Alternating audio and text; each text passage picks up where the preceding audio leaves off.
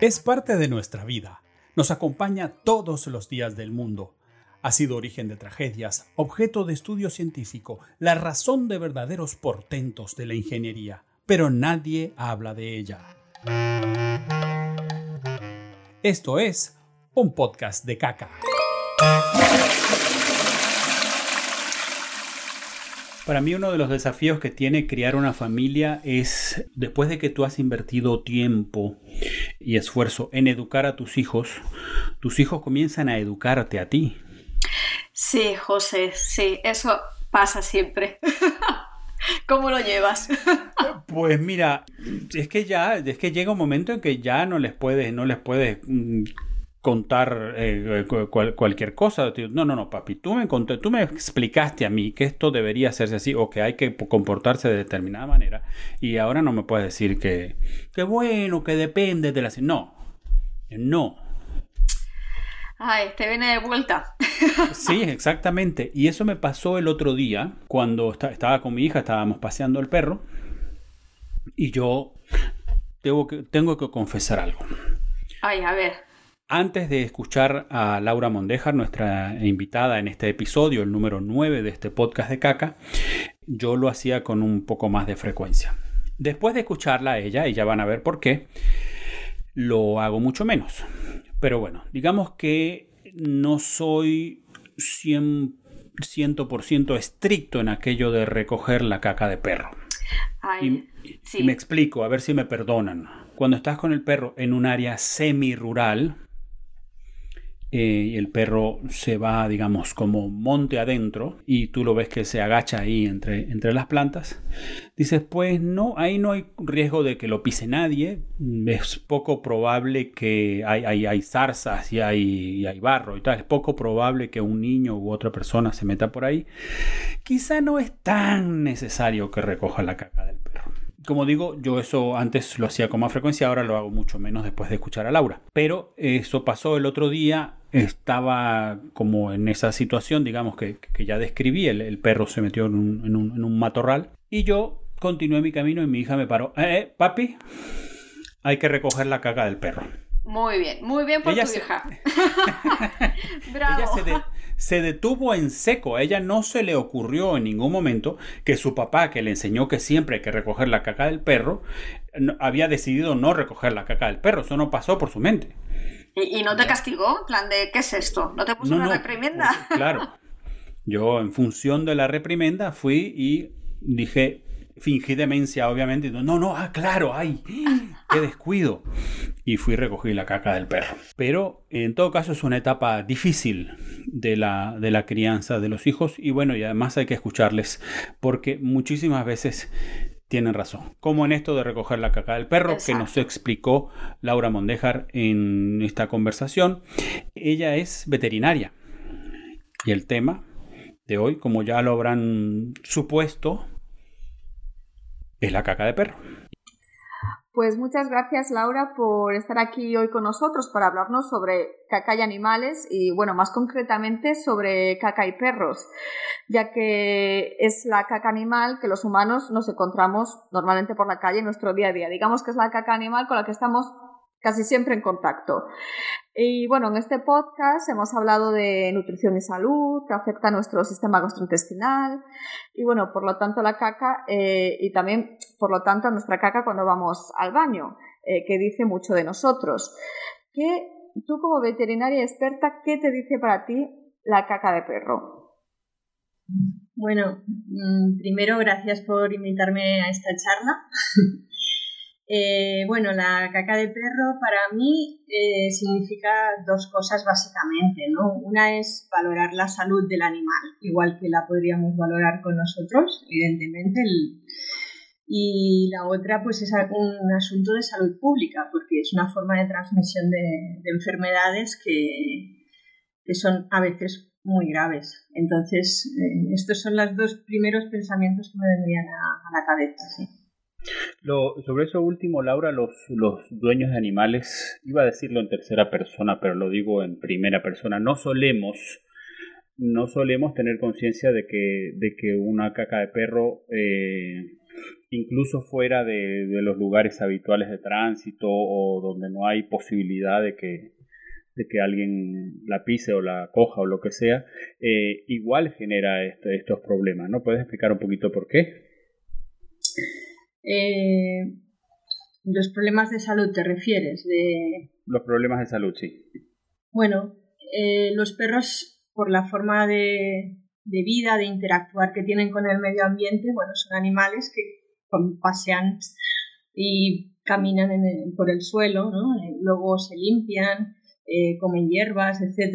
Entonces es una manera de, introducir estos eh, parásitos, estas bacterias a su sistema gastrointestinal. Luego estos son eliminados por las heces y entonces si las personas entran en contacto con estas heces contaminadas es cuando podemos ingerir estos o bien parásitos o bien bacterias. Y este es el ciclo básico de, transmisión de estas enfermedades. Y eso, es, y eso es un riesgo que corremos aunque la caca de perro no esté en medio de la acera, digamos, ¿no? Exacto. Eh, hay que pensar, por ejemplo, un sitio muy frecuente eh, y además por el hábito que tienen los niños, pues son los parques infantiles. Eh, mucha gente pues pasa con los perros o hay animales, hay gatos, hay perros que pasan por ahí y entonces aunque recojamos las heces y, peor aún si no se recogen evidentemente pues los niños por la actividad que tienen de tocar el suelo, de llevarse las manos a la boca, todo esto pues son una fuente principal ¿no? Eh, de transmisión ¿no? de, de, estos parásitos. Sí, que afecta a la salud humana. Afecta a la salud humana, evidentemente. Sí, sí. Porque este, este mito supongo que lo habrás escuchado mucho, Laura, de, bueno, no recojo la caca porque es abono para, la tierra, ¿no? Realmente la caca de perro, eh, por lo que has dicho, es, o también por lo que he escuchado, es un, más, puede ser más tóxica que la del ser humano. Bueno, no tiene por qué. Eh, tóxica. Para la tierra, digamos, para al dejarla al aire libre, digamos. Ostras, esto te lo tendría que comentar más alguien de la tierra, pero eh, yo no he sentido, no he oído nada de, relacionado con eso.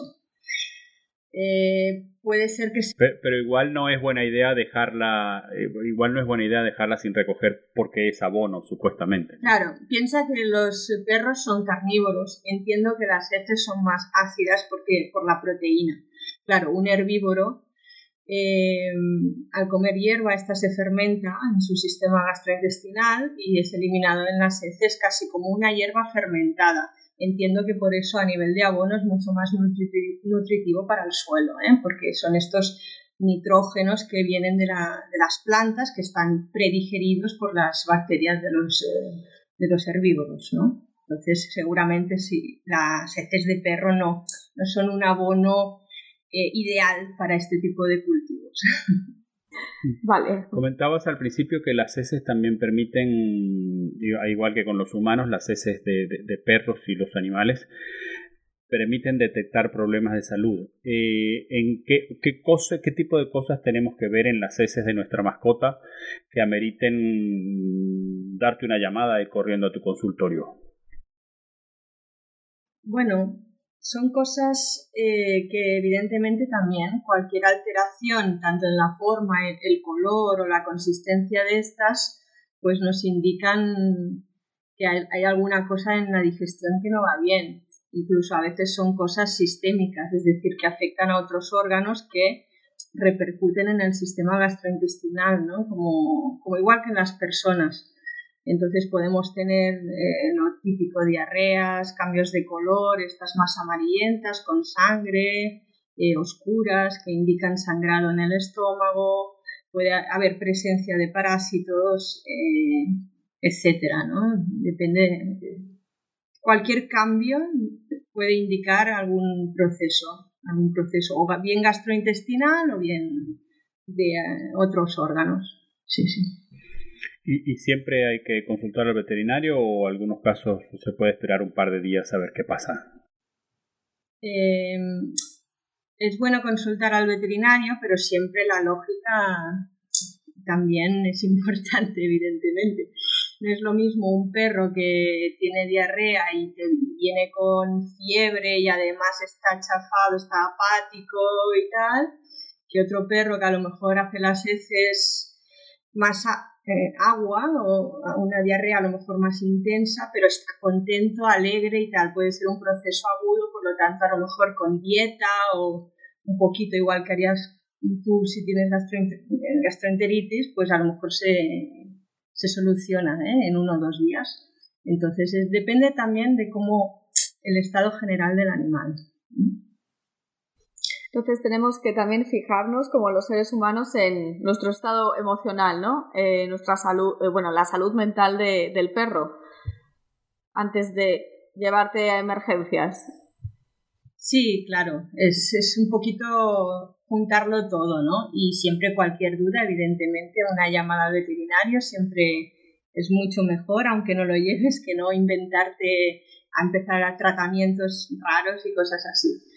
La dieta no suele fallar, hacer dieta y ahora que está muy de moda y en animales también está en auge el uso de probióticos, pues eh, eso siempre va bien, no, no, no harás ningún daño siempre que el animal esté estable, evidentemente, si está, si se, lo ves que se encuentra muy mal, pues tiene mucho dolor abdominal o lo que sea, pues ahí ya pues eh, puede ser algo más grave.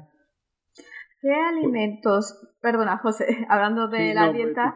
Creo que quizá era la misma pregunta, pero adelante. Sí, eh, ¿qué, alimentos, hablando de alimentación, qué alimentos recomiendas tú eh, que se dé a un perro? Porque muchas veces, bueno, yo tuve perra, pecamos de a lo mejor que si los restos de la comida, que si el arrocillo, porque nos ponen carita de, ay, por favor, dame de comer. ¿Qué alimentos digamos, eh, humanos le podemos, decir, podemos consentir a nuestro perro de cuando en vez y qué alimentos son como un no rotundo. Bueno, a ver, eh, ¿qué alimentos humanos? Yo siempre aconsejo dar, eh, pienso, lo que es alimento comercial de buena calidad, que es la forma más equilibrada y más sana que para ellos, ¿no? Porque están hechos para especialmente, aparte de que es muy cómodo. Eh, alimentos humanos que se puedan dar a ellos, pues generalmente aconsejo cosas suaves con poca grasa, eh, evidentemente evitar eh, cebolla, ajo porque son anticoagulantes, chocolate que es tóxico, algunos frutos secos también hay que evitarlos, hay un poquito buscar eso, cosas básicas como son carnes a la plancha o hervidos, pescados y un poco de, verdura, ¿no? Eh, y de cereales, pues arroz, patata y, o pasta, siempre sin salsas y cosas así, claro, porque aunque les encante, para la barriga no va muy bien. Sí, pecamos. Cuando nos ponen esos ojillos y nos empiezan a gemir, sí, no, malo. Tenemos que Exacto, tenemos que ser más conscientes los dueños. Laura, aprovecho la consulta gratis ahora que mencionaste los frutos secos. A mi perro lo vuelven loco, pero totalmente loco los anacardos. ¿Está bien? ¿O no? ¿O mejor que no? Bueno, hay que intentar evitarlos por temas de, eh, de alergias y cositas así Acabo de descubrir en este podcast que estoy envenenando a mi perro. ¡Ah!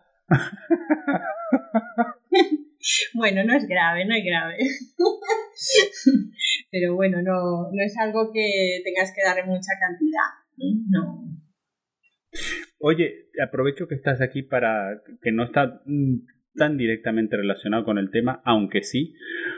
Eh, que es que yo, yo creo que lo del buen olfato de los perros es un mito porque cuando si fuera tan bueno el olfato, cuando se encuentran con otro perro, no tienen necesidad de poner el, hocico tan cerca de los lugares donde lo ponen. Y bueno, todo el mundo sabe a qué me estoy refiriendo. No, y hablando del tema de las cacas también, cuando hay una caca, se, acercan demasiado, incluso a veces tienen contacto del hocico con, con, caca de, de otro perro. ¿Eso, ¿Eso no echa por tierra el mito del buen olfato de los perros? No, para nada Lo que pasa es que eh, tienen un olfato muy, muy potente, mucho más que, el nuestro. Lo que pasa es que eso les atrae mucho porque ahí, es donde están las feromonas, es la manera de conocerse. Nosotros nos conocemos más con la visión, con al hablar, etc. Pero los perros, la, su DNI, por decirlo de alguna manera, está ahí. Aunque a nosotros nos dé cosa, para ellos es súper importante. Entonces, a más se acerquen, más información tendrán. Eh, y para ellos... Es como, es como, que lo están stalkeando en Facebook, algo así, al otro perro.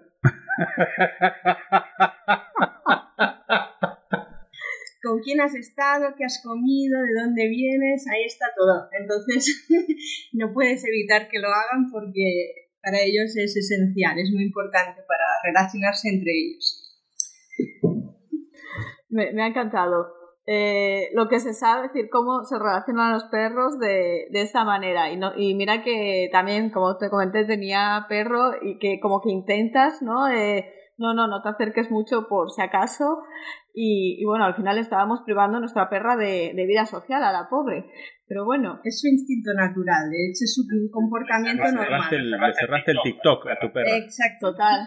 Seguro que por eso cuando llegaba a casa estaba de morros conmigo. En plan, quería conocer a ese perro, esa perra va a ser mi amiga y tú, maldita, me lo hace como una adolescente, como una teenager conmigo, fijo. Y Laura, te quería hacer una última pregunta porque mm, siempre em, hablaste antes de que comen hierbas y demás. Eh, este, no sé si será mito o leyenda urbana de que los perros comen hierbas para purgarse cuando están mal del estómago, como su poleo aumenta, digamos. Sí. Eh, generalmente cuando comen hierba está asociado a que tengan alguna pequeña molestia estomacal y puede ser que tengan algún parásito o algo o alguna dificultad en la, en la digestión. No, no, debería ser un comportamiento muy habitual. No quiere decir que de vez en cuando haya algo que les atraiga por lo que sea, algo que les dé, frescor.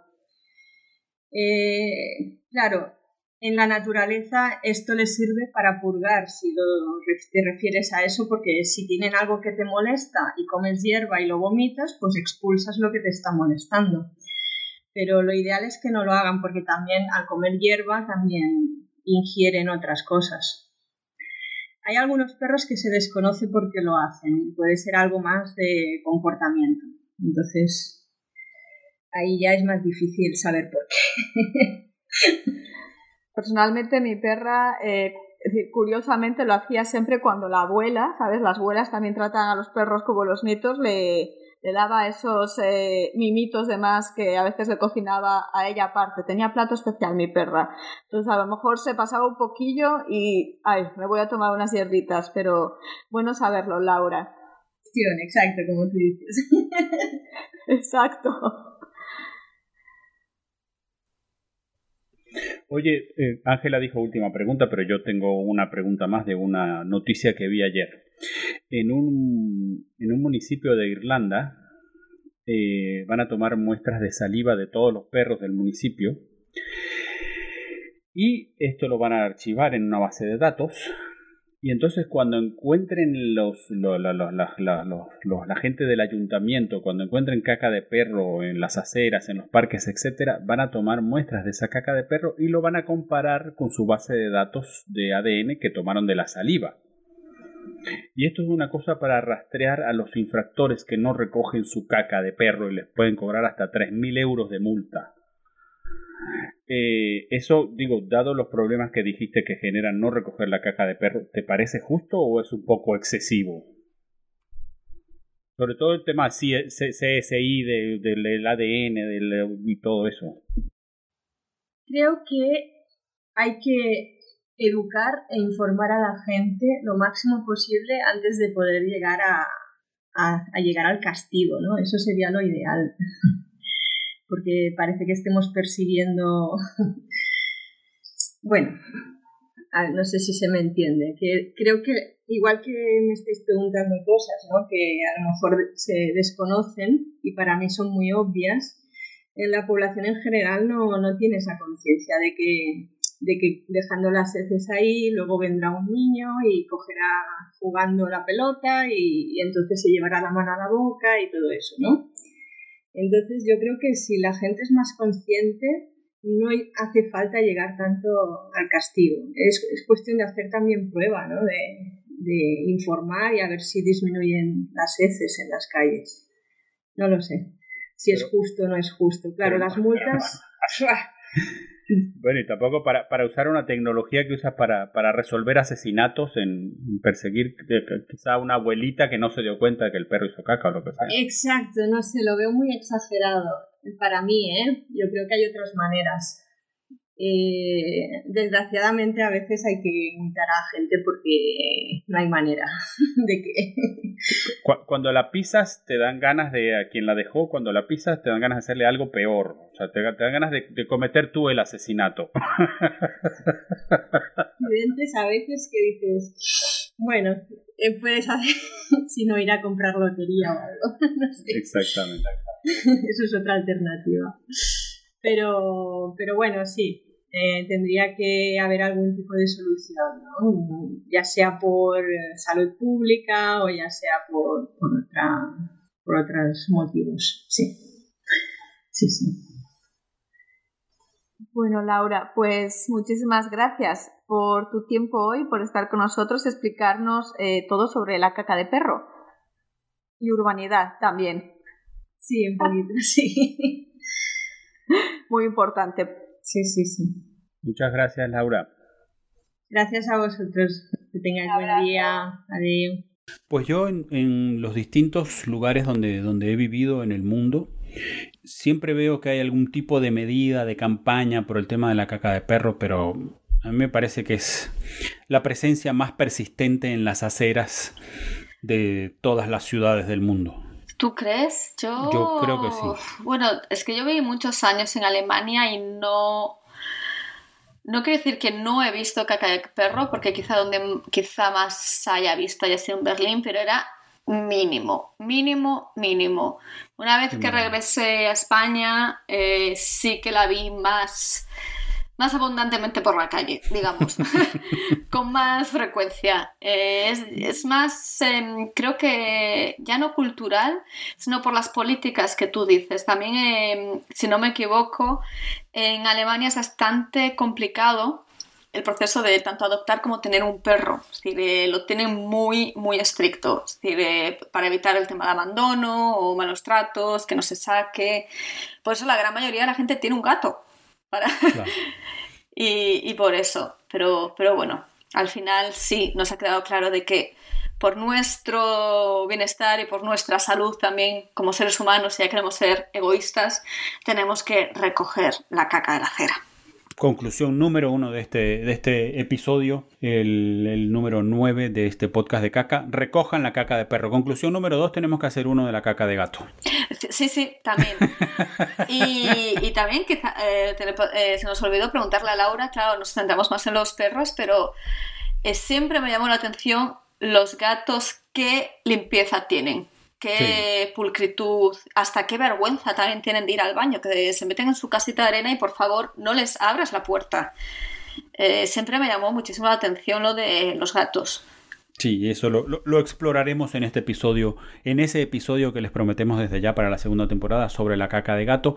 Y llegó el momento casi de despedirnos, pero antes les vamos a dejar nuestras redes sociales. Sí, me podéis seguir en Twitter en Angela que es Rodríguez sin las eh, consonantes, obviamente la R de Rodríguez está ahí, y en Instagram LoveInfoPict. Y yo estoy en Twitter, mi nombre se deletrea J-O-S-E-B-A-I-G, Josebaig o Josebach, dirían mis antepasados catalanes, y ahí me pueden encontrar. También van a encontrar este podcast en todas las plataformas posibles de podcast, o al menos las más populares, y también van a encontrar nuestras redes en la descripción o en, los comentarios, según la plataforma. Ángela, un placer, José. Y ya nos queda nada. Eh, el último tirón. No se pierdan el episodio número 10, por favor, porque va a estar fenomenal.